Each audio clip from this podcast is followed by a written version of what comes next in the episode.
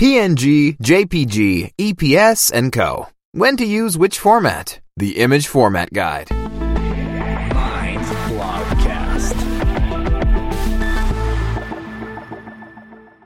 When using image files, you have certainly stumbled across different file extensions before.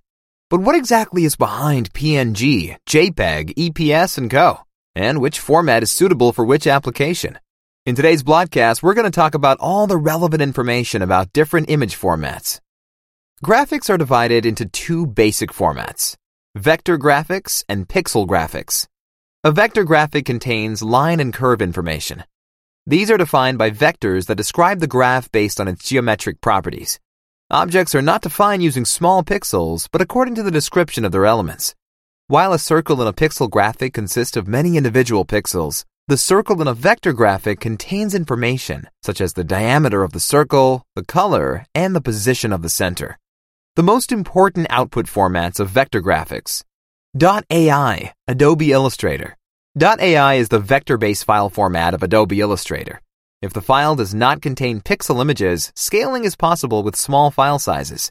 This is a so-called proprietary file format. This means that the file format depends almost entirely on the software in this case Adobe Illustrator, and further use outside this software is very difficult. .eps, encapsulated PostScript. PostScript, which can contain pixel images and vector graphics. The image quality is high despite the small file size. Additional changes of the file are only possible to a limited extent. Likewise, existing pixel images in the file cannot be scaled without loss of quality. .svg, scalable vector graphics. .svg is based on XML and displays two-dimensional vector graphics online. Since SVG files can be read by a large number of browsers and software, they have a higher usage rate on the web than AI or EPS files, for example. Advantages of vector graphics. Vector graphics can be scaled with very little loss of quality. For example, the size can be changed at will without impairing the image quality. The graphics have a small file size and good compression possibilities. Properties of curves, lines, and areas can be edited. A rasterization from vector to pixel graphics, for example, a conversion of the file into a pixel format, is much easier than vice versa. There are disadvantages of vector graphics. In contrast to pixel graphics, processing is more complex. In order to reproduce a vector graphic, a rasterization is necessary. Likewise, vector graphics are supported by fewer programs than pixel graphics. Areas of application. Vector graphics are particularly suitable for geometric graphics and figures as well as for logos, fonts, and technical drawings. Adobe Illustrator is the most popular graphics and drawing program for editing vector-based files. Now let's talk about pixel graphics. A pixel graphic consists of a large number of square pixels, each of which is assigned a color. The size of the graphic depends on the number of pixels. The image resolution is therefore determined by the number of pixels that determine the height and width of a graphic the most important output formats of pixel graphics. .jpeg. JPEG files contain up to 16.7 million colors. The file size is relatively small, whereby compression is accompanied by data loss. The files are primarily used when a small file size is more important than maximum image quality, for example, to optimize loading times of websites. .png.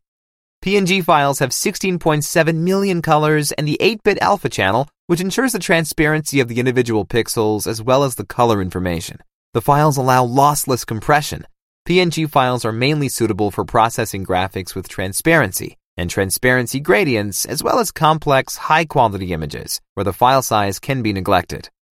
.gif GIF or GIF files have 256 colors and transparency. These are simple animations as image files which allow lossless compression. The application is exclusively intended for web graphics with few colors, as well as small GIF animations. TIF TIF graphics have various compression methods and a color depth of 32 bits. Color depth is the number of gradations within a gradient. You will find their application in high quality image files with unaltered representation and high color depth. Advantages of pixel graphics. Pixel graphics have a program independent file format as well as various graphic formats for different areas of application. In addition, they contain a wealth of color gradations. Surfaces can be copied and moved. Each individual pixel can be edited separately. However, pixel graphics cannot be scaled without loss of quality. The file size is correspondingly high due to the often detailed graphics. While the transformation from a vector to a pixel graphic is largely possible without any problems, the reverse process, the vectorization of a pixel graphic, is a complex undertaking. First and foremost, pixel graphics are used for image processing and are suitable for creating complex artistic graphics. Adobe Photoshop is the most popular image editing program for pixel graphics. PPI and DPI. The specifications in PPI and DPI refer only to pixel-based raster graphics. A subsequent change of the sizes is not possible, therefore graphics must be created in the correct size in advance. Pixel per inch. PPI indicates the resolution. For example, how many pixels are output per inch. PPI is responsible for the image size and quality. And then there are dots per inch, or DPI. DPI indicates how many pressure points lie on one inch.